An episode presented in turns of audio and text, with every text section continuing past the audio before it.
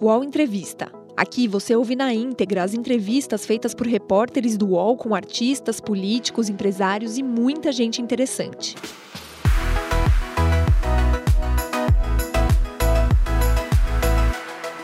Bem-vindo a mais um episódio do UOL Entrevista. Ao vivo, com transmissão pela home do UOL e pelos canais do UOL no YouTube, Facebook e Twitter. Eu sou o Diogo Schelp, colunista do UOL e comentarista do podcast Baixo Clero. Nós vamos conversar hoje com o ministro Ricardo Salles, ministro do Meio Ambiente. Ministro, muito obrigado por aceitar o convite para essa entrevista. Obrigado, obrigado, Diogo. Obrigado a todos pela audiência. É, ministro, então na sexta-feira foi divulgado o vídeo da reunião ministerial do dia 22 de abril, né, no contexto daquela investigação sobre a suspeita de que o presidente Jair Bolsonaro é, teria tentado intervir indevidamente na Polícia Federal para defender interesses pessoais e da família. Mas o trecho que a gente vai mostrar agora é especificamente a fala do senhor nessa entrevista. Eu vou pedir para soltar o trecho e depois nós voltamos a conversar. Nós temos a possibilidade, nesse momento que a atenção da imprensa está voltada exclusiva, quase que exclusivamente para o Covid e daqui a pouco para a Amazônia, o general Mourão tem feito aí os trabalhos preparatórios para que a gente possa entrar nesse assunto da Amazônia um pouco mais calçado, mas não é isso que eu quero falar. A oportunidade que nós temos, que a imprensa não está tá nos dando um pouco de alívio nos outros temas, é passar as reformas infralegais de desregulamentação, simplificação, todas as reformas que o mundo inteiro, nessas viagens que se referiu o Onix, certamente cobrou dele, cobrou do Paulo, cobrou da Tereza, cobrou do Tarcísio, cobrou de todo mundo. Da, da segurança jurídica, da previsibilidade, da simplificação. Essa grande parte dessa matéria ela se dá em portarias e normas dos ministérios que aqui estão, inclusive o de meio ambiente. E que são muito difíceis, e nesse aspecto acho que o meio ambiente é o mais difícil de passar qualquer mudança infralegal em termos de eh, eh, instrução normativa e portaria, porque tudo que a gente faz é pau no judiciário, no dia seguinte. Então, para isso precisa ter um esforço nosso aqui, enquanto estamos nesse momento de tranquilidade no aspecto de cobertura de imprensa, porque só fala de Covid, e ir passando a boiada, e mudando todo o regramento, e simplificando normas, de IFAM, de Ministério da Agricultura, de Ministério do Meio Ambiente, de Ministério disso, de Ministério daquilo. Agora é a hora de unir esforços para dar de baseada a simplificação eh, de regulatório que nós precisamos, em todos os aspectos. E deixar a AGU, o André não está aí, né? E deixar a AGU de stand-by para cada pau que tiver, porque vai ter. Essa semana mesmo nós assinamos uma medida a pedido do Ministério da Agricultura, que foi a simplificação da lei da Mata Atlântica para usar o Código Florestal. Hoje já está nos jornais dizendo que vão entrar com, com ações judiciais e ação civil pública no Brasil inteiro contra a medida. Bom, ministro, então é, esse foi o trecho quase inteiro né, da sua fala. É, há vários pontos a observar aí, ministro. O primeiro é quais são as normas, ou seja, qual é a boiada que o senhor quer fazer passar enquanto a imprensa está preocupada com mais de 22 mil mortos e contando por Covid-19 no Brasil? Bom, vamos lá. É, antes, Diogo, eu queria fazer um comentário. É, alguns disseram, olha, ninguém falou de Covid-19, nem eu, nem, enfim, outros ministros que se manifestaram porque não era uma fala pública. Se você me, me pede para fazer uma fala pública, a minha primeira manifestação será, até porque eu tenho esse sentimento, de pesar sobre as vítimas e da importância desse assunto uh, da pandemia do Covid-19. Mas aquela era uma agenda, uma reunião para tratar do pró-Brasil. Né? Eu, se você vai notar no início do filme, que eu me refiro, ao fazer a minha fala, a um slide do general Braga Neto, que diz respeito à transversalidade das medidas necessárias para que o Brasil retome o seu desenvolvimento econômico pós-pandemia. Então, não cabia ali, na minha fala e na de outros colegas, fazer um introito acerca da preocupação do tema, porque não era uma fala para a sociedade. Se assim fosse, teria feito. Isso é para deixar é, bem claro. Segundo, é, com relação aos, às normas propriamente dito, ao contrário de muitas críticas que vieram, dizendo que nós vamos aproveitar é, essa, minha, essa minha fala para é, liberar a Amazônia, etc. Qual foi a. Você, você passou no, no, no áudio aí. Qual foi também a ressalva que eu fiz logo em seguida da transversalidade é, das matérias levantadas pelo general Braga Neto? Foi justamente uma referência de que eu não tratava ali daqueles meus comentários sobre nada relacionado à Amazônia. Portanto, quando eu falo dali por diante acerca da simplificação, da desregulamentação, da segurança jurídica, da atração de investimentos, uma série de outros princípios e objetivos, eu não estou falando de Amazônia, em absoluto. Ressalva essa que foi feita por mim ao general Mourão nesta fala de maneira expressa. Não tem nada a ver com a Amazônia esse assunto é, da desregulamentação ou da simplificação. Então, esta é também uma explicação que eu queria dar logo de início. Quais são as normas que nós estamos que eu estava me referindo ali? As normas que são há 20, 30 anos apontadas por organismos nacionais, é, desde universidades, estudos de consultoria, é, falas de acadêmicos e também por organismos internacionais como o BID, Banco Mundial, etc., acerca da falta de competitividade no Brasil, ou seja, o custo Brasil. O que nós estamos falando ali? Que existem normas infralegais, que são aqueles atos normativos emitidos por todos os ministérios que ali estavam presentes, e eu também fiz essa, essa, esse apontamento de que eu me referia a todos os ministérios, em que todos os ministérios há normas infralegais que podem e devem ser revisadas. Revisadas porque se tornaram obsoletas, revisadas porque são contraditórias, porque são burocráticas, porque muitas vezes contêm algum erro de mérito nelas próprias, ou que não observam a melhor prática em termos de uh, uh, a sua publicação quando foram publicadas. Aonde? Em todos os ministérios. Eu fiz essa ressalva de maneira muito clara. Então, quando você me pergunta que normas eu estou falando, eu estou falando de todas as normas. Todas as normas infralegais que o Brasil produziu de maneira uh, quer dizer, nós produzimos normas no Brasil uh, todo dia. E, e, essas normas infralegais a que eu me referia foram essas que foram produzidas em grande escala e que travam, ao fim e ao cabo, como dizem estudos nacionais e internacionais, travam o desenvolvimento, portanto, a geração de emprego e a renda. Ministro, é, eu procurei no dicionário a, o significado é, da palavra infralegal, né? procurei uma definição mais exata, e, e diz o Aulete o seguinte: é, infralegal, disse de atos ou recomendações que não estão de acordo com os dispositivos legais. Então, é, esse era o sentido que o senhor queria dar para essas normas? Normas que não estão de acordo com dispositivos legais? Eu, eu vou explicar aqui o que, que é infralegal. Existem basicamente três grupos de normas. As normas de natureza constitucional, são aquelas que estão é, na Constituição. Existem as normas legais, que são produzidas uh, basicamente pelo Congresso Nacional, projeto de lei, medidas provisórias, essas são as leis, tá certo? E você tem as infralegais, as que na, no, na hierarquia das normas estão abaixo das leis. Quais são as normas que estão abaixo das leis? Os decretos, os regulamentos, as resoluções, as portarias interministeriais, as instruções normativas, enfim, aquelas que são produzidas em caráter administrativo e que não são é, não tramitam na sua, no seu processo de construção, de criação, não tramitam perante alguma casa legislativa, seja ela Câmara, Câmara Municipal, Assembleia Legislativa Estadual ou Congresso Nacional. Ok. O senhor, é, um outro ponto importante na fala, que é a que fala da imprensa, né? É, o fato da atenção da imprensa estar em outro lugar. É, a pior pandemia desde a gripe espanhola, né, no século passado.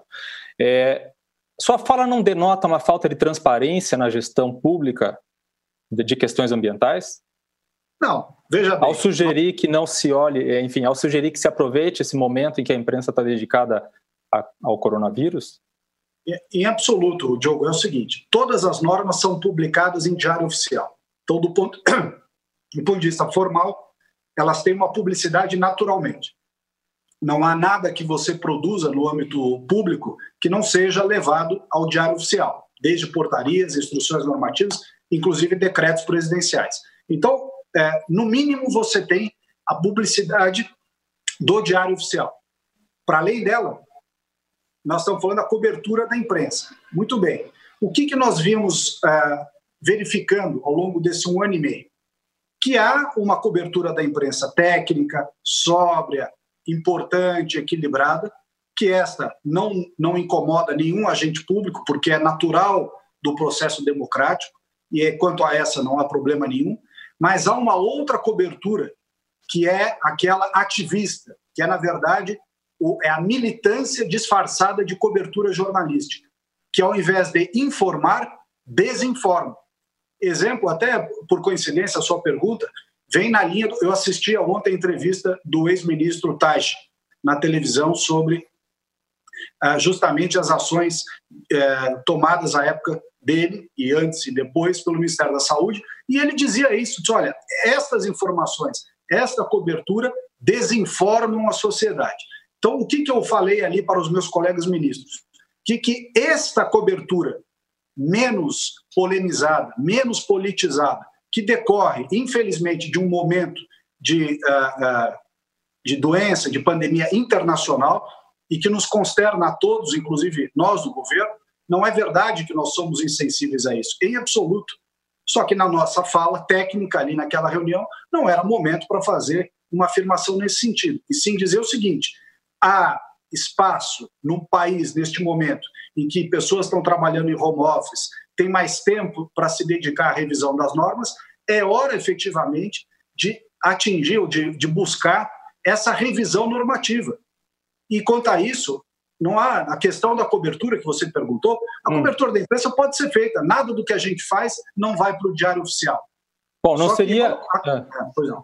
Não, é, não seria a primeira vez que é, o Ministério, ou um órgão vinculado ao Ministério, é, tomaria, toma uma medida com vistas a, digamos, diminuir o acesso da imprensa a informações relevantes para a questão ambiental. Por exemplo, recentemente teve uma portaria é, é, assinada pelo presidente do IBAMA, é, com, prevendo punições para servidores do IBAMA que falassem com a imprensa. Quer dizer, a minha questão não é restrita apenas à sua fala no, no, nessa reunião. Veja bem, vamos lá. Todas as no... no setor público tudo tem norma, tá certo? Uh, e quem fala pelos órgãos, quem fala pelo IBAMA é o presidente do IBAMA, quem fala pelo ICMBio é o presidente do ICMBio, quem fala pelo Ministério é o ministro do Meio Ambiente. Quem mais fala por esses órgãos? Aqueles que os seus respectivos chefes, presidente do IBAMA, presidente do ICMBio e ministro do Meio Ambiente, determinam. Então, qual foi a regra que o IBAMA colocou? Uma regra normal de que a a comunicação dos órgãos oficiais devem seguir um padrão e que as entrevistas, as comunicações, etc., devem ser centralizadas nas respectivas assessorias de comunicação. Não há proibição de falar com a imprensa. Eu falo com a imprensa, o presidente do IBAMA fala com a imprensa. Hoje mesmo falou um funcionário do ICMBio, lá da região uh, Nordeste. Todos falam, só que é preciso haver coordenação, porque aqui, ao contrário do que alguns pensavam, Aqui existe hierarquia, existem regras, existem decisões governamentais. Então, se a pessoa vai falar em nome do órgão, ela tem que estar legitimamente autorizada a fazê-lo. Se ela quiser falar em caráter pessoal, é outra história. Mas falar em nome do órgão tem regra. Ok. É, o terceiro ponto é um que o senhor também citou aí, mencionando a entrevista do ex-ministro Tais, é a questão da pandemia em si, né? Que o senhor disse ser uma oportunidade para simplificar normas em diversos ministérios. O senhor concorda com a visão do presidente Bolsonaro de que a Covid-19 é uma gripezinha e que a imprensa está promovendo uma histeria em torno da doença? Bom, primeiro, só fazer uma ressalva aqui, uma observação. Eu não ah. disse que a pandemia é uma, uma oportunidade. Eu disse que a forma como a imprensa está cobrindo o assunto do Covid-19 nos dá uma oportunidade de ter menos polemização e menos é, politização da cobertura de imprensa. Eu não disse que a pandemia é uma oportunidade. Eu disse que a cobertura da imprensa sobre a pandemia, neste momento de pandemia, e é natural que a imprensa se dedique mais à pandemia, porque é um assunto seríssimo que está ceifando a vida das pessoas. Né? Então, eu, eu quero deixar bem claro isso. Em nenhum momento eu disse que a pandemia é oportunidade. Eu disse que eu a queria, se eu queria, é se eu queria, se eu queria evitar polêmica, é isso? É, o senhor usou a palavra polêmica. É, né? O senhor queria evitar polêmica com questões de regulamentação, é isso? Não, na verdade, eu não, eu não tenho problema nenhum em dialogar com a imprensa e que a imprensa faça a cobertura, como o diálogo que nós estamos tendo aqui, ou como tantas outras entrevistas e outras é, coberturas que a imprensa fez com a nossa a cooperação, ainda que tenha críticas, faz parte da democracia que a imprensa critique. Mas o volume de críticas que a gente recebe, o grau de distorção das informações que acontecem. Quer dizer, um nível de manipulação das informações, de editar as coisas, de manipular os dados, isso atrapalha enormemente, porque não é uma cobertura é, clara e não é uma cobertura justa. É militância, em muitos casos, disfarçada de cobertura jornalística. E isso atrapalha muito, sim. Agora, bom, a gente pode conversar sobre isso por muito tempo, né? Quer dizer, tem uma questão de polarização, né, ministro? É, o senhor é visto como, uma, como um ministro que polariza as questões, né? Então, é, quando o senhor fala de, de imprensa militante ou mesmo da, da, postura, o senhor falou também de judicialização né, na, na reunião, é, o senhor não acha que isso tem a ver com a sua postura como ministro?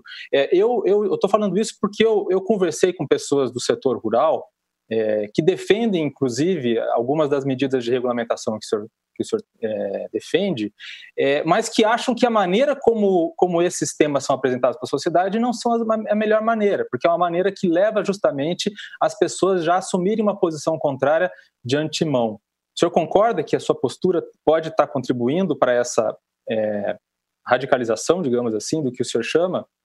Olha, Diogo, eu, eu não, cada um tem um estilo, né? cada pessoa tem um estilo. O governo do presidente Bolsonaro é marcado é, por posições fortes em vários assuntos. E os ministros escolhidos por ele, eles compõem essas duas variáveis: posições fortes, quer dizer, ter, ter a coragem de assumir posições, e conhecimento técnico. Eu, eu até acho que pode ter gente que se incomoda com a forma muito direta com que eu trago, trato os assuntos, mas eu, por outro lado, também faço uma outra ponderação. É, o Brasil passou, talvez, 30 anos jogando os assuntos para baixo do tapete se curvando ao politicamente correto, ao patrulhamento ideológico, a uma série de imposições do senso comum que não nos permitiu discutir as questões de maneira aberta e ponderada. Eu debato qualquer assunto com qualquer um. Eu vou a programas de televisão, programa de rádio, já me ofereci, inclusive, alguns que me criticam, disse, olha, eu vou aí ao seu programa, então, debater com você. E a pessoa não se faz de morto. Então, ela não quer debater, ela quer falar unilateralmente. Eu estou disposto a debater qualquer assunto.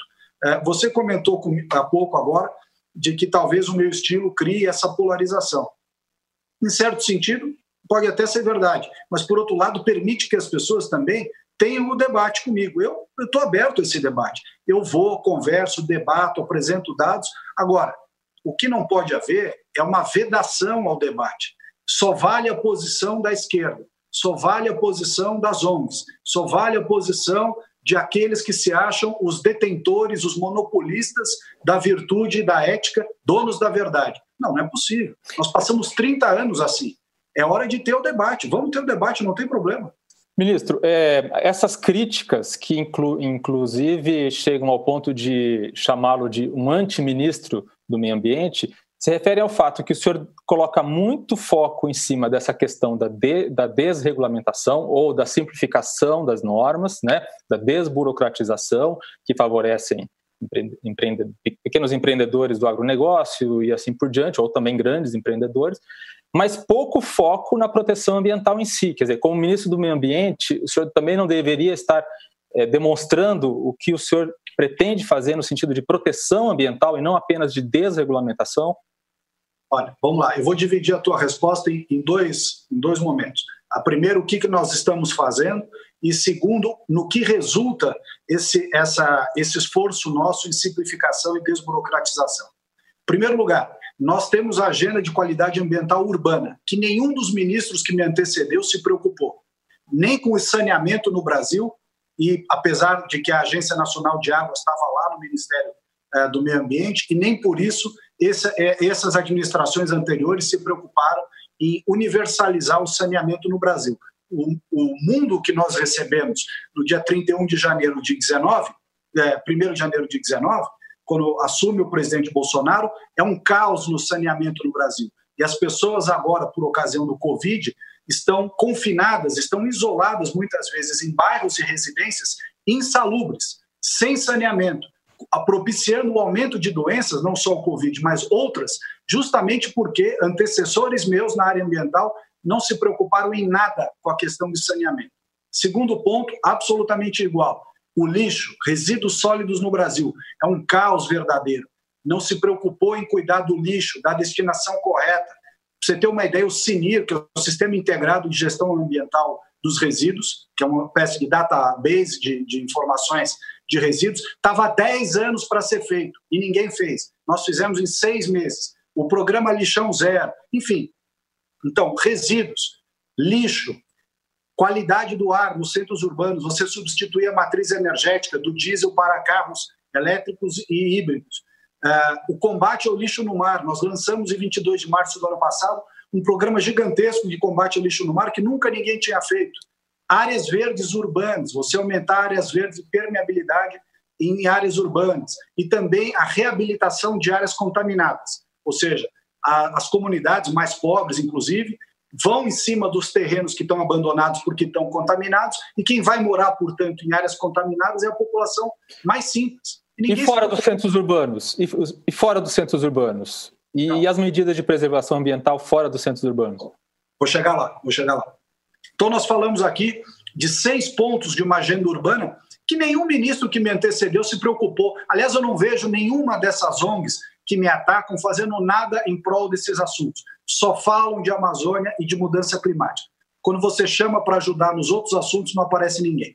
Bom, esta, esta é uma agenda. Segunda agenda, concessão dos parques urbanos. Nós recebemos um, um ICMBio em frangalhos. Veículos abandonados, sede abandonada, visitação subutilizada. Quer dizer, o, o, a nossa, nossa questão de unidade de conservação, que fala-se tanto que esse governo ia contra as unidades de conservação, nós não fomos contra nenhuma. Ao contrário, nós estamos consolidando. Não adianta nada você é, criar unidade de conservação se ela não tem condições de ser é, administrada. Por outro lado, um problema de regularização fundiária em todas as unidades de conservação do Brasil. Quer dizer, você cria, dá uma canetada, é fácil fazer isso, né? É quase irresponsável. Você dá uma canetada para criar uma unidade de conservação e nos cinco anos que se deve fazer a regularização, para tirar as pessoas que eventualmente estão lá dentro e indenizar essas pessoas, não se preocupou. Resultado: nós temos 100% das 334 unidades de conservação no Brasil sem regularização fundiária e com graves problemas de perímetro e graves problemas de escolha da categoria de SNUC em que elas foram inseridas. Então, em meio à solução deste problema, nós também estamos fazendo as concessões dos parques urbanos para que eles sejam melhor administrados e as pessoas possam conviver nos parques. Só, finalmente... só de, desculpa, deixa eu aproveitar. Essa, essa questão da, da regularização fundiária é uma dessas normas que o senhor pretende é, mudar e simplificar dentro do contexto do que o senhor estava falando ali na reunião ministerial? Não, a regularização fundiária não cabe naquela linha porque ela é uma medida legal, ou seja, ela tem que ser feita através de lei. Projeto de lei, que é o que acabou se convertendo, a MP 910. É, as medidas infralegais, infelizmente, não, é, não são essas que têm a conotação da regularização fundiária.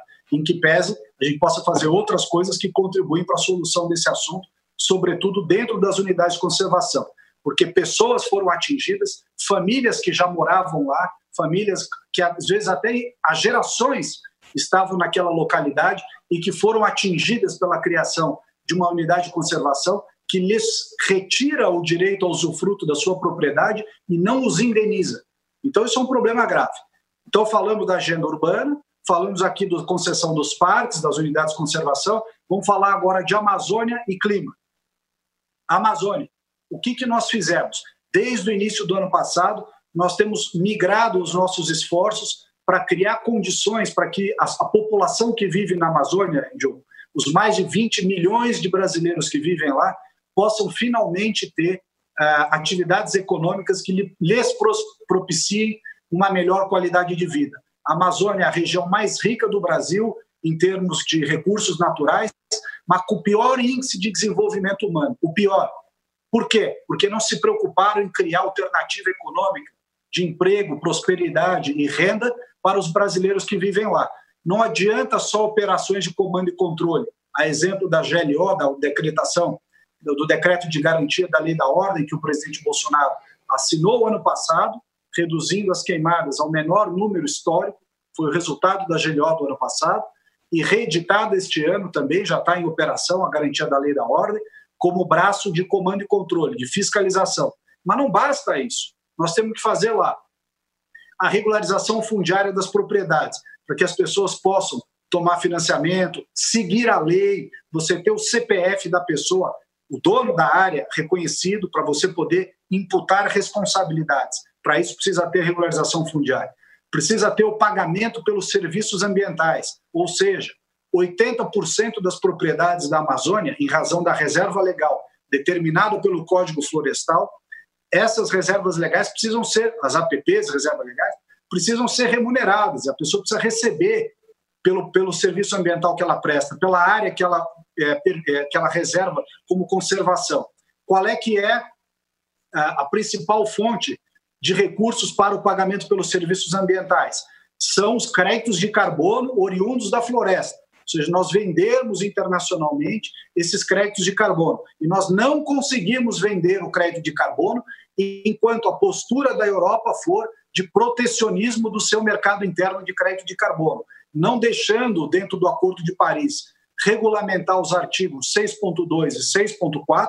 Com isso, não há mercado desse, desse crédito de carbono, nós não podemos vender porque não há quem compre. Inclusive, aqueles mecanismos, o MDL, e o MDS, que decorrem do protocolo de Quioto, que o Brasil acumulou um crédito bem grande desde 2005. Nós estamos, portanto, há 15 anos tentando vender os créditos de carbono decorrentes do protocolo de Quioto e não conseguimos, porque aqueles que prometeram comprar os créditos pararam de comprar os créditos, que são os europeus. Então, Ministro, a Amazônia. É, é, não. não, não eu, o senhor está falando de, de Só recursos. Só para complementar uma coisa: é. os, os pilares da Amazônia são quatro. Para além da, da comando e controle, regularização fundiária, zoneamento econômico ecológico, que é você ter uh, um plano diretor para a Amazônia, reconhecendo as suas fragilidades, as suas potencialidades, as necessidades, uh, o pagamento pelos serviços ambientais, que foi o que eu já falei, e a agenda da bioeconomia. Né? Muitos falam aí da agenda da bioeconomia, eu pergunto, por que você não fez então? Vocês estavam lá no Ministério até, até o dia 31 de dezembro de 2018.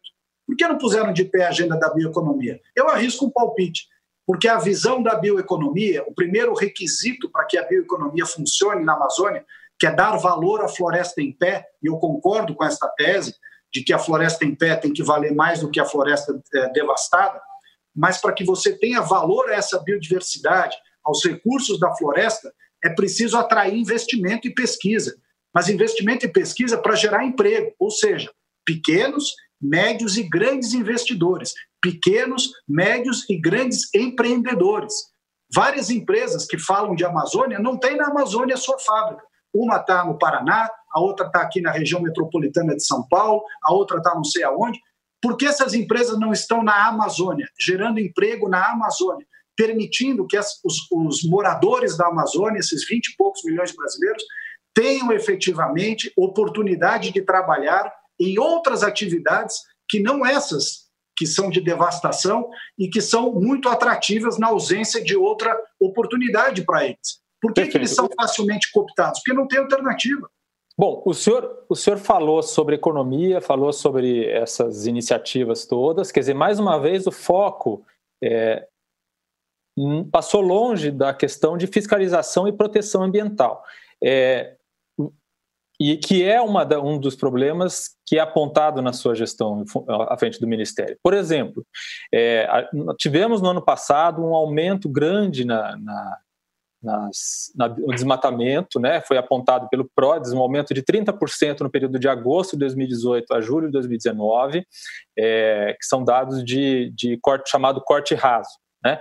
É, os dados do INPE deste ano os dados preliminares, mês a mês, que apontam uma tendência, não são os dados consolidados de um ano, mas apontam uma tendência, no acumulado de agosto do ano passado abril deste ano, mostra um aumento de 94% no desmatamento da Amazônia em relação ao mesmo período anterior. No ano passado, quando o senhor foi, foi cobrado por isso, o senhor disse que recebeu uma estrutura é, dos governos anteriores desmantelada e que tinha dificuldades de fiscalização e tal. O que foi feito em termos de fiscalização para evitar que o ano de 2020 é, represente um aumento ainda maior de desmatamento em relação a 2019, que já teve um desmatamento grande em relação ao ano anterior. Então vamos lá. É, só, só uma pequena correção. Você fez uma afirmação de que esses temas que eu me referi não são de preservação. Eu discordo. Eu acho que eles são absolutamente de preservação. Porque se você não der alternativa de emprego e de renda para essas pessoas, elas vão ser facilmente cooptadas, como já são, cooptadas pelas atividades ilegais, quer seja de garimpo ilegal ou de madeira, de retirada, roubo de madeira ilegal ou de invasão de terras e, e de abertura de áreas para grilagem. Então, se você não dá alternativa para essas pessoas viverem de maneira decente na Amazônia, você está incentivando, sim, o, o, avanço sobre a floresta. Então, quando eu defendo esses quatro pilares, eu estou defendendo a preservação da Amazônia. E Bom, dizendo... mas até que isso esteja de pé, quer dizer, até que isso comece a funcionar, digamos assim, é algo de longo prazo. O que, que o senhor é, fez e fará para a questão da, da, fiscalização? Por exemplo, teve uma redução de 25% para recursos de fiscalização do ICMBio para esse ano. É, então, é, a, também houve redução de recursos para fiscalização do IBAMA. É sobre isso que eu quero saber, coisa. O que, que está sendo feito na prática para resolver a questão imediata do desmatamento? Perfeitamente. Então, só para deixar claro, não se fez essa, esses quatro pilares que eu comentei há pouco, graças a não ter sido feito esse, essas quatro, esses quatro pilares, que aliás estavam previstos lá no PPCDAN, mas não se fez continuou ao longo dos anos o aumento da pressão do desmatamento na Amazônia desde 2012. Então, está aí a importância dos quatro pilares. O quinto pilar, o que, que é? É fiscalização, comando e controle. Isso você se referiu agora. Enquanto esses quatro não vão criando corpo e dando resultado, você tem que fiscalizar e ter as ações de comando e controle. Mas precisa avançar nesses quatro. Nas ações de comando e controle, o ano passado, nós realizamos todas as operações que estavam previstas em fiscalização no plano de fiscalização. Nós avançamos é, com todos, todos os recursos que nós tínhamos. Acontece que nós ficamos, o ano de 2019, praticamente sem nenhum apoio das forças policiais estaduais, e, e quem conhece a fiscalização na Amazônia sabe que tanto o ICMBio quanto o IBAMA sempre precisaram de apoio das forças policiais militares estaduais. E no ano de 2019 nós não tivemos. Inclusive, há uma investigação em curso uh, eu não sei se no Pará ou no Amazonas, para verificar o porquê que não foi dado este apoio das polícias militares a nossas atividades. Nós não proibimos nenhuma fiscalização, ao contrário do que foi dito, nós não fizemos nenhuma medida de diminuição do poder de fiscalização do IBAMA e do ICMBio. No ano de 2020, que é a sua pergunta também inclui isso, os recursos destinados à fiscalização são ainda maiores do que o orçamento previsto, porque em que pese nós tenhamos é, o corte de 25%, recebemos um recurso da Lava Jato, da Petrobras, que superou a verba orçamentária original em quase 20 milhões. Então, Esse dinheiro mais... já chegou? Esse, Esse dinheiro, dinheiro, já, chegou? chegou. O uhum. dinheiro já chegou, já está no nosso sistema. Quanto então, que é? Aquele... 50 milhões? 50 milhões. Aquele acordo de repatriação da verba da Petrobras, da, daquele recurso que estava nos Estados Unidos, Petrobras Lava Jato, uma parte foi destinada às Forças Armadas para cuidar da Amazônia, isso que está é, custeando a, as operações de garantia da lei da ordem, foi um volume de recursos do, da ordem de 600 milhões de reais. Depois, mais 430 aproximadamente, que foi repassado para os estados. Tá? Então, por ordem, por determinação do ministro Alexandre de Moraes, do Supremo Tribunal Federal, nós repassamos integralmente para os, os nove estados da Amazônia, legal, os 430 milhões de reais para que eles façam, eles equipem as suas polícias militares ambientais, eles estruturem na sua esfera de competência toda, todo o arcabouço, todo o equipamento necessário à fiscalização.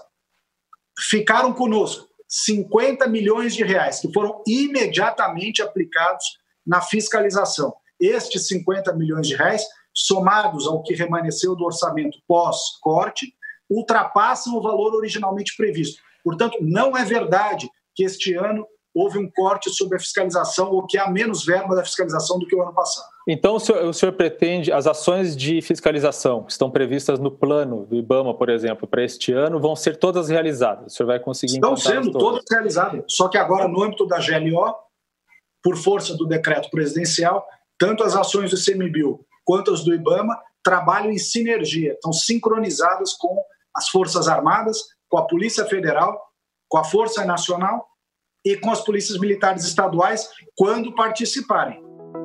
O UOL Entrevista volta já.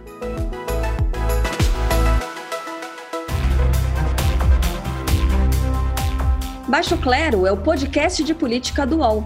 Toda semana eu, Carla Bigato, converso com os comentaristas Maria Carolina Trevisan e Diogo Schelp sobre temas que dominam a pauta política brasileira. Você pode ouvir o Baixo Clero e outros programas do UOL em uol.com.br podcasts, no YouTube e também nas principais plataformas de distribuição de podcasts. Recebe salário, faz transferência, pagamento, recarga de celular e até empréstimo, tudo sem taxa.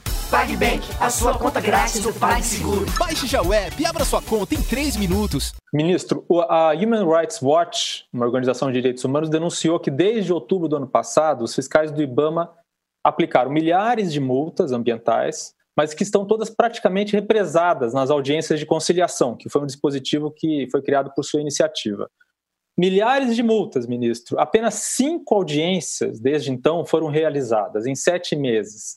É, como o senhor pretende reduzir o desmatamento se não há punição aos infratores? Diogo, deixa eu te dizer uma coisa. Essa, esse relatório do Rights Women's Watch é a típica militância.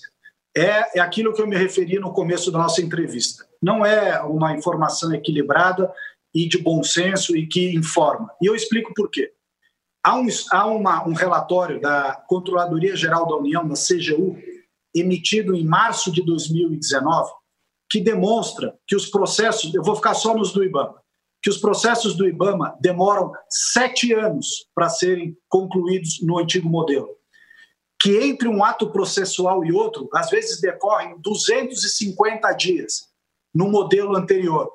Ou seja, não sou eu ou a atual gestão do IBAMA que estão criando alguma coisa para protelar. Se havia algo ineficiente, protelatório, que não responde às necessidades da fiscalização, é o antigo modelo de processo e de fiscalização e de cobrança de autos de infração. Mas, ministro, tá... ministro como chegar, é que você. Eu, eu, eu, entendo essa, eu entendo esse argumento. O senhor já falou no passado, inclusive, que só 5% das multas que são é, aplicadas é, depois desse, de todo esse processo administrativo, de fato se convertem numa multa. No entanto, em sete meses, com milhares de multas aplicadas, só foram feitas cinco audiências de conciliação, significa quando que vocês vão conseguir é, processar todas essas multas?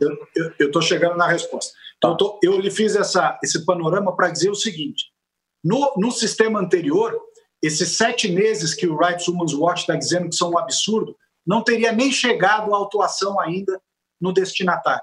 Então, fosse no antigo modelo, esses sete meses estavam ali ah, no processo regular de espera. Então, não houve nenhuma piora em relação ao que acontecia antes, para colocar o primeiro ponto. Segundo, por que, que isso aconteceu? Porque nós tivemos que informatizar todo um sistema de autuação lá na ponta, sistema esse que gera autuação lá na ponta e o processo é, informatizado nas respectivas sede, né, superintendências e na sede, ou seja, nós fizemos o trabalho de informatização e sistematização daquilo que até então era feito naquele modelo que a CGU indicou como equivocado. Agora, o que, que aconteceu? Todo o processo de mudança de um sistema, ele gera um aprendizado. Então, o IBAMA, que teve que sistematizar isso, informatizar e colocar de pé tudo isso, demorou três, quatro meses para deixar isso em funcionamento. Quando começou a funcionar, que foi em março desse ano, logo em seguida iniciou a pandemia. E todos os trabalhos, seja nas superintendências ou na sede, foram suspensos, transformaram em trabalho remoto. Então, essas, Pode ser feito. Essas... Está sendo. Desde então, não teve. Teve alguma audiência remota, da mesma forma como nós estamos fazendo aqui uma entrevista remota, que é perfeitamente possível? Perfe perfeitamente. O que está fazendo agora o IBAMA junto ao SERPRO? Né, a empresa de processamento de dados, estão montando agora todo, agora que eu digo nesses últimos dois meses, estão montando todo o sistema para que seja presencial, seja remoto, não pare a audiência de conciliação. Mas eu repito a você, se nós tivéssemos no sistema anterior, que foi aquele apontado que eu me referi a você, esses sete meses que o Human, uh, o Human Rights Watch está dizendo que são absurdos, não teria nem acontecido a primeiro ato processual. Portanto, em comparação, esse escândalo que eles estão criando em torno disso não tem a menor razão de ser. Veja como é militância ao invés de informação. Se eles fossem lá entrevistar o pessoal do IBAMA, iam saber que agora, com esse sistema informatizado e sistematizado, as coisas vão funcionar finalmente. Perfeito. É, ministro, no mesmo dia é, da, da reunião ministerial, é, agora se sabe, né, foi divulgado depois da divulgação do vídeo, aconteceram trocas de mensagens entre o presidente Bolsonaro e Moro, né, é, em que o Bolsonaro reclama a Moro, então ministro da Justiça, que, segundo ele, Força, a Força Nacional, o IBAMA e a FUNAI estavam destruindo maquinários de garimpeiros ilegais. Essa foi uma questão que incomodou o presidente também no ano passado, né, quando, quando teve essa, essa questão. Né, ele falou sobre essas imagens de, de maquinários sendo queimados e tal. Moro explicou para o presidente que quem dá autorização, quem tem autorização para destruir maquinário são os fiscais do IBAMA. Então, a bola foi para o senhor. O senhor foi cobrado pelo Bolsonaro para suspender a, essa estratégia de coibir o desmatamento ou para tratar especificamente dessas, dessas ações? o presidente sempre se preocupou muito com essas ações de fiscalização que resultam em destruição de equipamento. Por quê? Porque quando você destrói o equipamento ali na ponta, você tá, não está permitindo o direito de defesa daquele que está lá na ponta, né, o devido processo legal, etc. Por quê? Porque o regramento que permite esta, essa destruição de equipamentos lá na ponta, ele é um, um regramento de excepcionalidade. É para você utilizar a inutilização de equipamentos como caráter excepcional. Tá? Então, o que, que acabou acontecendo? Em alguns casos, esta excepcionalidade se tornou regra. E aí há um questionamento, inclusive, de prefeitos, de governadores, de deputados e de senadores da região, perguntando por que, que não apreendeu o equipamento, por que, que não levou o equipamento, inclusive, para destinar para entidades, para prefeituras, para quem quer que seja. Qual é a resposta dos fiscais do IBAMA? Resposta essa que faz sentido. Há casos em que, quer seja pela questão da segurança do fiscal ou pelas condições do local onde está a máquina, é inviável retirar o equipamento e, portanto, se justifica a implementação da inutilização. Então, você tem argumento dos dois lados. De um lado, os que querem que seja recolhido e encaminhado, destinado, feito o perdimento deste equipamento, e de outro, o argumento de que, em certos casos, na excepcionalidade, não há alternativa senão a destruição. Ambos os argumentos têm uh, procedência, no sentido de que tem valor, tem, faz sentido em cada, em cada perspectiva que se olhe. Então, o que, que é preciso ter nessa situação, Diogo? Bom senso, equilíbrio. A, a, o senhor acho que não está. Eu perguntei se, se, o presidente procurou o senhor para lhe cobrar sobre essa ação específica. Essa ação específica que, que o presidente resultou. Cobra... É. Sim. Não, desculpa, pode falar. O presidente cobra esses temas publicamente. Ele falou já várias vezes que ele se preocupa com isso. Agora, ele nunca interferiu e nunca pediu nenhuma informação sobre nenhum caso específico. O que ele sempre reitera é de que esse tipo de medida, ainda que prevista naqueles regulamentos, tem que ser usado em caráter de excepcionalidade que, portanto, tem que ser é, tem que ser usada com muita moderação. É isso que o presidente fala, ele fala isso publicamente. No mesmo dia em que Bolsonaro manifestou seu desgosto com a destruição do, do maquinário é, dessa ação específica, nessa né, mensagem para o Moro, que foi no dia da reunião ministerial, no mesmo dia o senhor assinou a portaria demitindo o coordenador-geral de fiscalização ambiental do IBAMA, o René Luiz de Oliveira, é, uma portaria que depois foi publicada uma semana depois no Diário Oficial, junto com a exoneração de outro coordenador da área de fiscalização. A demissão desses funcionários foi motivada por essa ação que incomodou o presidente? Não. O que, que aconteceu? Vou deixar bem claro aqui. Aliás, já foi objeto de entrevista do próprio é, Coronel Olivaldi quando ele deixou a diretoria, a DIPA.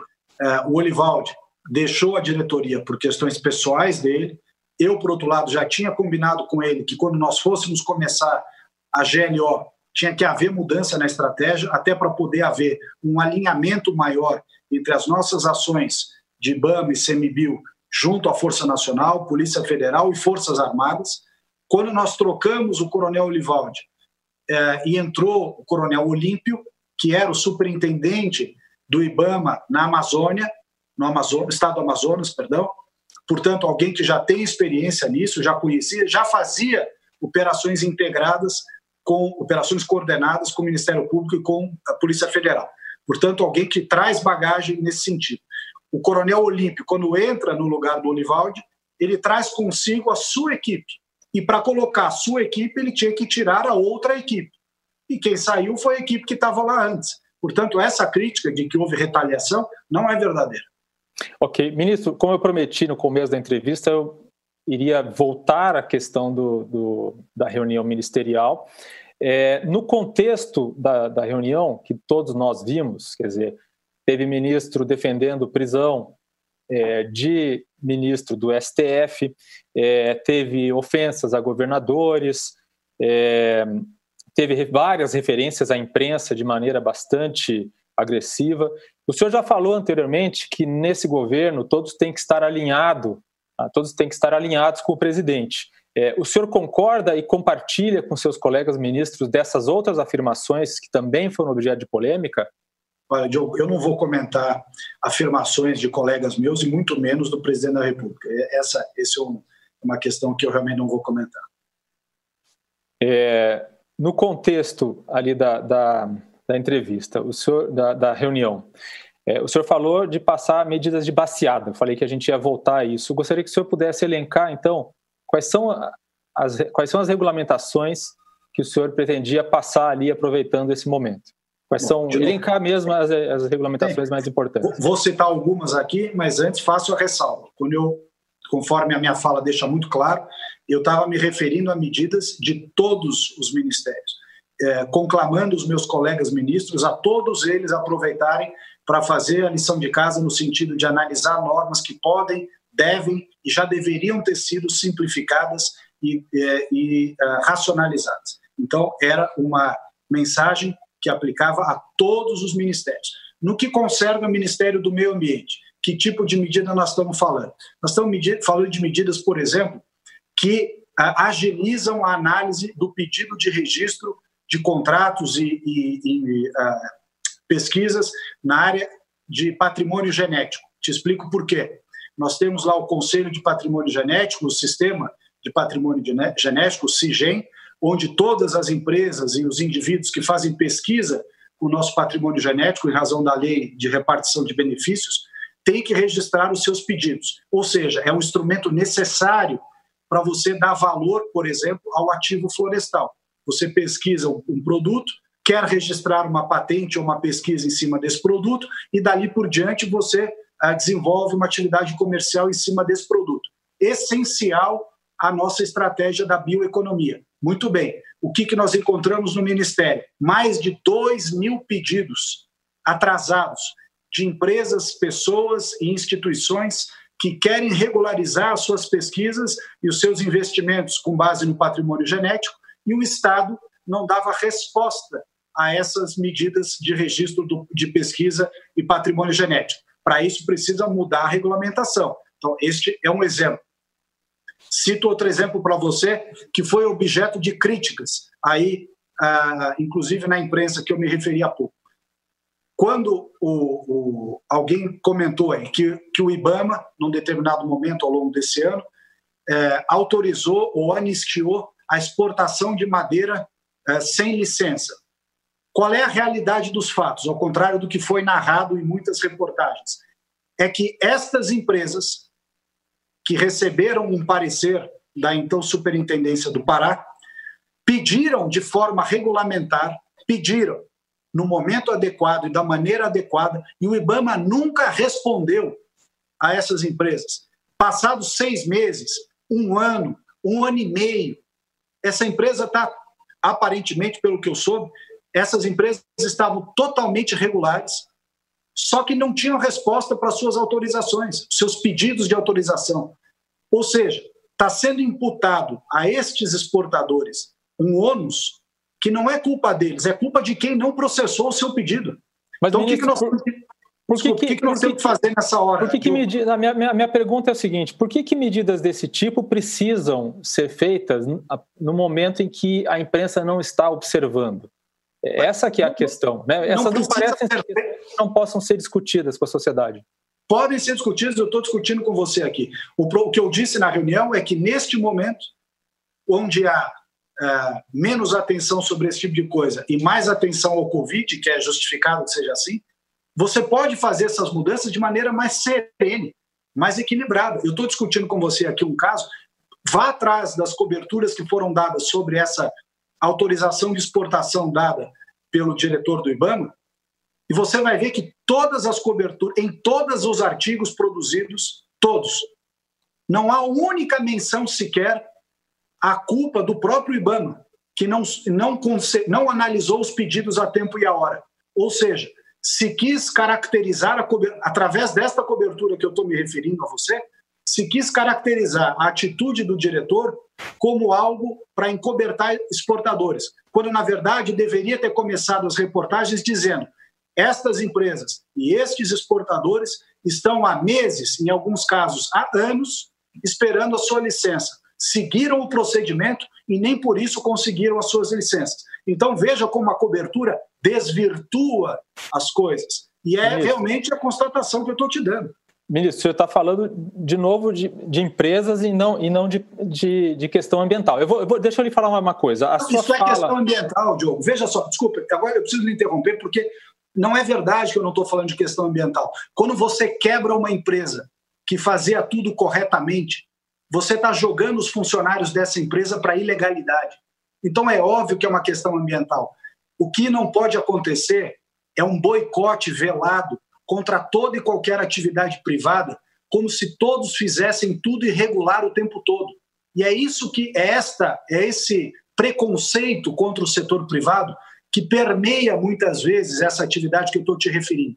E a pessoa que acha que está fazendo algo de bom para o ambiente, para a conservação, para a preservação, boicotando essas empresas que fazem as coisas adequadamente, na verdade está prestando um desserviço ao meio ambiente, porque vai quebrar a empresa que faz as coisas direito, ou que quer fazer as coisas direito, e vai jogar esta empresa e as pessoas que nela trabalhariam, todos eles para a ilegalidade. Ministro, é, na sua fala na reunião teve uma repercussão internacional muito negativa, né? não apenas de ativistas como a Greta Thunberg, mas também de autoridades da ONU, entre outras. Né? O Brasil, não é a primeira vez que isso acontece. O Brasil já teve a imagem afetada no ano passado, foi um, um, um evento sem precedentes né, em termos de imagem para o país, por causa das queimadas na Amazônia é, em 2019, em meados do, do ano passado. É, o que o senhor pretende fazer para recuperar a imagem do Brasil em uma área em que sempre fomos referência internacional? Bom, é, primeiro eu acho que uma parte dessa repercussão que há no exterior contra questões ambientais no Brasil é, propositalmente orquestrada, inclusive, por entidades e pessoas daqui de dentro, que querem angariar fundos para suas atividades, para suas ONGs, para suas verbas, para os seus projetos. Essas pessoas não se importam em falar mal do seu próprio país no exterior para com isso levantar dinheiro lá fora para os seus próprios projetos pessoais. Mas tudo bem, isso faz parte, está é, é, tá precificado. Agora, o que a gente precisa levar lá para fora em termos de posicionamento nosso. Que, primeiro, o governo tem um projeto, projeto de desenvolvimento para a Amazônia, desenvolvimento sustentável, e que a participação do investimento estrangeiro na Amazônia, na agenda da bioeconomia, por exemplo, ajudará muito na preservação da floresta.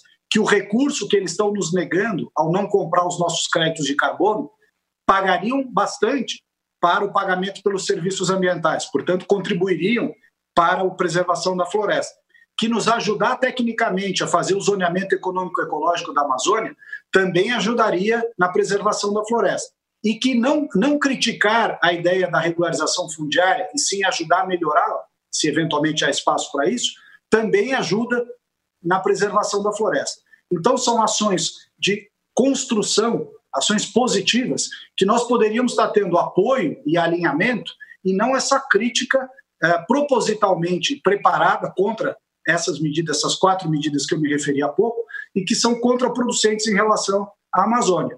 Digo mais, boicotar o produto brasileiro no exterior só vai piorar ainda mais a situação da Amazônia, porque a pobreza, Diogo, junto ao desrespeito ambiental, eles andam junto. Você pode ver que os locais onde há maior desrespeito ao meio ambiente são os locais onde maior pobreza quer seja nas regiões da Amazônia, quer seja nas periferias dos grandes centros urbanos do Brasil, quer seja outros lugares do mundo, onde tem pobreza, tem desrespeito ao meio ambiente. Então, nós precisamos fazer a prosperidade andar junto com a proteção ambiental. Este é o pilar importante do chamado desenvolvimento econômico sustentável. Perfeito. Ministro, é, de qualquer forma, é, o desmatamento está aumentando. Tá? É, está aumentando em 2020, em cima, comparado a um período anterior, que já foi um período de, de desmatamento muito superior aos dos anos anteriores. E uma coisa que é um contrassenso é que, com a desaceleração da atividade econômica em todo o mundo, por causa da pandemia, as emissões diárias de gases de efeito estufa global caíram 17% em abril. Ao mesmo tempo, no Brasil, o caminho é contrário é, com aumento de desmatamento, que faz com que o Brasil possa ser o único país do mundo, ou um dos únicos do mundo, que tenha aumento de emissão de carbono em 2020 em meio à pandemia. Por que, que o desmatamento está aumentando? Diogo, antes de. Eu vou te responder exatamente o que você me perguntou, mas antes eu queria contextualizar um, um dado. O Brasil é responsável por 2,6% das emissões de gás de efeito estufa no mundo. 2,6%. Então, para os países que estão reduzindo as suas emissões, há muito chão ainda para percorrer para chegar no volume que o Brasil emite de gás de efeito estufa. Os países europeus, por exemplo, ou os Estados Unidos, ou a China, ou eventualmente a Índia, enfim, vários outros países, precisam reduzir em muito as suas emissões para não chegar nem perto do nosso volume. Então, aqueles que apontam o dedo para nós, inclusive brasileiros que estão falando isso, deviam lembrar que o Brasil não é o vilão das emissões de gás de efeito estufa no mundo. Dito isso, o desmatamento realmente vem aumentando, nós precisamos dar solução a esses desafios de prosperidade para as pessoas que vivem lá. Se nós não resolvermos isso, não há operação de comando e controle que sozinha resolva. O presidente editou esse ano pela segunda vez o decreto de garantia da lei da ordem, que está lá está trabalhando, está fazendo o papel, inclusive, que muitas polícias estaduais deveriam elas estar fazendo, e está sendo jogada essa responsabilidade para o governo federal. O governo federal está lá, alinhado IBAMA, ICMBio, Polícia Federal, Forças Armadas e Força Nacional. Mas então, por que, lá... que, está aumentando? Porque o senhor falou o que, que, o senhor constatou e confirmou que de fato está aumentando. Mas por que está aumentando? Está aumentando porque há uma pressão em cima da floresta. Veja só uma coisa: é, é, nós não podemos tirar a perspectiva histórica de por que a Amazônia chegou na situação em que está. Lembrando, de novo, os dados são importantes, alguns às vezes não gostam que coloque esses dados, mas eu vou colocar. 84% da Amazônia está preservada. Então, depois de 500 anos de ocupação no Brasil, nós temos só 16% do bioma alterado. Alguns até com vegetação secundária recuperada, outros têm cidades lá, têm infraestruturas, etc. Muito bem. 84% da Amazônia está intocado. Dito isso, por que está aumentando o desmatamento? Porque ao longo desses últimos anos, o desmatamento voltou a aumentar, ele era três vezes o que foi no ano passado, ele era três vezes em 2004 e 2005. O governo, na época, tomou uma série de medidas, sobretudo medidas de comando e controle, que surtiram efeito no primeiro momento, reduziram aqueles quase 28 mil quilômetros quadrados ao ano, chegando a, a 4, quatro e pouco em 2012, e a partir de 2012 volta a subir. Volta a subir, volta a subir, volta a subir e vem subindo. Por que, que vem subindo? Porque não se foi lá resolver os problemas da Amazônia. Não adianta fazer de conta, e alguns querem fazer de conta isso, que a Amazônia era um paraíso sem nenhum problema de mineração ilegal, de garimpo, sem nenhum problema de roubo de madeira e nenhum problema de grilagem de terra, até que o Bolsonaro assume e aquilo de paraíso vira um inferno. Não é verdade. A Amazônia já tinha todos esses problemas ali no seu território. Ministro, tá? o senhor falou de dados, eu estou com eles, eu estou com a, o gráfico aqui na minha frente. Quer dizer, teve é, a partir de 2012 é, teve um crescimento, mas não se compara ao que teve, ao que nós tivemos no ano passado é, e que foi o período do, seu, do, primeiro, do primeiro ano na sua gestão à frente do Ministério. É, então, o senhor, pode, o senhor pode estar admitindo que o que foi feito em um ano e meio na sua gestão não foi o suficiente para reduzir a aceleração do desmatamento? O que, não foi, o que foi feito nos últimos oito anos não foi suficiente. E por que, e que últimos... Por que, que e nos últimos 16 meses? E nos últimos 16 meses? O que, o que foi feito nos últimos 16 meses? Por que, que não foi, foi suficiente para diminuir? Muito bem. O que foi feito nos últimos 16 anos, dos 16 meses, foi o nosso esforço, e foi muito grande, no sentido de atacar as causas do desmatamento. Tá? Então, como eu lhe disse, quatro pilares são causa, Um é consequência, que é a fiscalização. Em quanto tempo, em quanto tempo gente, o senhor espera que então comece a diminuir o, o crescimento do desmatamento? Olha, nossa, nossa expectativa era de que, iniciadas essas medidas de maneira contundente, para realmente atacar as causas do desmatamento, em dois anos a gente não tenha mais desmatamento ilegal na Amazônia. A partir Acontece, de quando? A partir, a partir do, do momento que elas comecem. Um, um, olha só, vamos lá. Primeiro pilar, regularização fundiária. O que, que aconteceu agora, na semana passada? Um ataque total contra a medida de regularização fundiária, chamando a medida de MP da grilagem, de favor para desmatador. Não há como você resolver um problema sem estabelecer um marco legal. Foi assim com o Código Florestal, Diogo. Quando, quando o Código Florestal foi promulgado em 2012, tá? várias entidades ambientalistas entraram contra o Código Florestal, arguindo a inconstitucionalidade da maioria dos dispositivos do Código, travaram essa disputa judicial que se arrastou por quase seis anos, inclusive no Supremo Tribunal Federal, até que o Supremo Tribunal Federal decidiu que todos os, os, os dispositivos do Código Florestal eram constitucionais. Ou seja, perdeu-se cinco anos de Código Florestal graças a esse questionamento de diversas entidades ambientais nos tribunais de justiça e no Supremo Tribunal Federal, em órgãos do Judiciário. Esta discussão da MP, da regularização fundiária, parece ser a mesma coisa. Ao invés de encontrar um caminho de consenso e ir atrás dele, não vai ter solução perfeita, porque toda, toda legislação, toda legislação é sempre assim. Você estabelece vetores, estabelece eh, pontos que são inegociáveis e outros que podem ser negociados. E todo mundo cede um pouco. É assim em qualquer aprovação de legislação né, no Congresso Nacional, do processo legislativo. A regularização fundiária é exatamente isso. Se você não atacar o problema, você não começa a mudar o cenário. Então, você me perguntou, a partir de quando? A partir de quando a gente tiver um marco regulatório adequado para a regularização fundiária, assim quando a gente tiver o dinheiro dos créditos de carbono para pagamento de serviços ambientais, assim quando a gente puder fazer o zoneamento econômico ecológico, ao invés dele ser atacado diuturnamente também por várias entidades em todos os estados da Amazônia, quando a gente tiver agenda da bioeconomia funcionando, atraindo capital privado ao invés de expeli-lo para fora da Amazônia. Quando a gente tiver tudo isso, a gente tem uma, uma, uma expectativa bastante positiva para reverter esse problema. Ministro, o que restou de suas atribuições como ministro do Meio Ambiente depois que foi entregue ao vice-presidente Hamilton Mourão o comando do Conselho Nacional da Amazônia? O Conselho tem 17 militares e nenhum representante do IBAMA ou da FUNAI. Não, não, tem representante sim. O, o Conselho tem como titulares os ministros de Estado e como, como titulares das comissões, das subcomissões que o compõem, vários, vários funcionários do Ministério, do IBAMA, do ICMBio, da FUNAI, do INCRA e da SPU. Então não é verdade que esse pessoal não está lá. Eles só não são titulares porque titula as cadeiras são reservadas a ministros de Estado. Agora, o Conselho da Amazônia que foi uma ideia que nós eh, elaboramos na reunião de ministros no final do ano passado, é realmente uma resposta importante que o presidente Bolsonaro dá. Por quê, Diogo? Porque os temas necessários à solução dos problemas da Amazônia são, são temas transversais. Eles estão em vários ministérios, não estão no Ministério do Meio Ambiente apenas. Te cito três, quatro exemplos. Regularização fundiária é um tema preponderante do INCRA, que está no Ministério da Agricultura, embora tenha é, correlação conosco, é um tema que precisa do INCRA, do Ministério da Agricultura.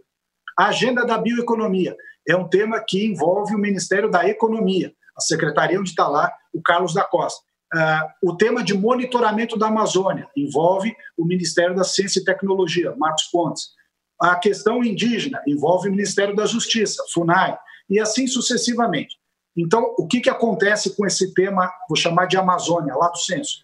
Ele precisa de uma centralização. Esta centralização foi muito bem é, representada, está sendo muito bem representada pelo vice-presidente da República, o general Mourão.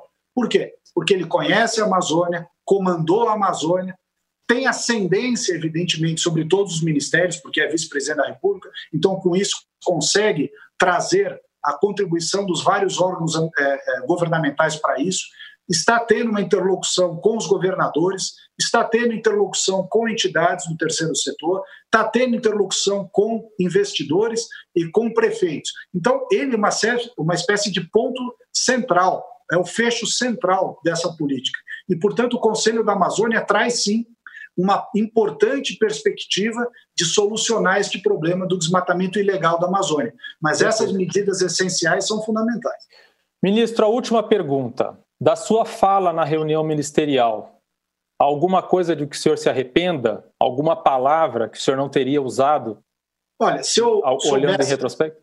Uhum. Se eu soubesse que era uma reunião cujo conteúdo iria a público e não uma reunião entre ministros e que as pessoas conhecem mais ou menos os assuntos e entendem o contexto no qual aqueles comentários são feitos, se, se você me dissesse que aquelas questões viriam a público, eu lhe diria: eu apresentaria as mesmas ideias, porque são ideias importantes de simplificação, de desregulamentação, de desburocratização. Apresentaria as mesmas ideias, as mesmas ideias, mas faria assim uma introdução para que o brasileiro primeiro soubesse que nós temos muita preocupação sim com a saúde das pessoas e com o COVID-19, com essa pandemia. Não é verdade que nós não nos preocupamos com isso. Essa é a nossa principal preocupação nesse momento. Segundo, também a nossa preocupação é a sobrevivência das pessoas, economicamente falando, durante a pandemia e depois da pandemia. Os empregos, a renda, tudo aquilo que é necessário manter para que a segunda onda, que vem logo depois do Covid-19, não fulmine a nossa sociedade ainda mais. Então, se, e aqui respondendo a sua pergunta, se tivesse me dito que essa reunião seria divulgada, eu teria tomado essas cautelas que refletem o meu pensamento, mas que naquele momento, no ambiente fechado, não foram falados. Qual, qual expressão o senhor tiraria da, sua, da fala?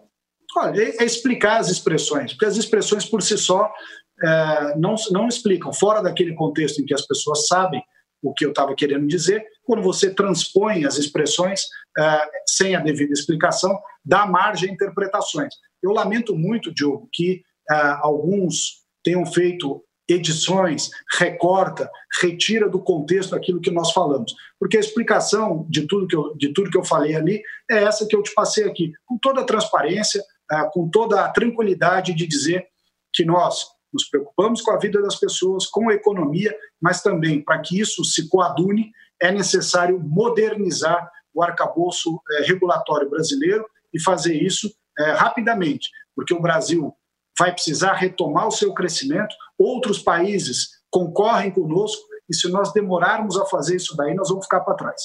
Então, rapidamente, nenhum arrependimento, certo, ministro? Não, arrependimento não. O que eu tenho é, infelizmente, eu lamento que divulgado uma reunião na forma e no conteúdo que não era para ser divulgado, é, não nos dá a oportunidade de explicar melhor as coisas. Agora, com a entrevista, eu posso explicar melhor. Ok, ministro, muito obrigado pela entrevista, ministro Ricardo Salles, do Meio Ambiente. Eu gostaria também de agradecer, principalmente a você que me, nos acompanhou até agora. Clique no sininho do canal do UOL no YouTube para acompanhar os próximos debates e as próximas entrevistas. Obrigado e até a próxima. O UOL Entrevista tem edição de áudio de Amer Menegassi e coordenação de Diogo Pinheiro.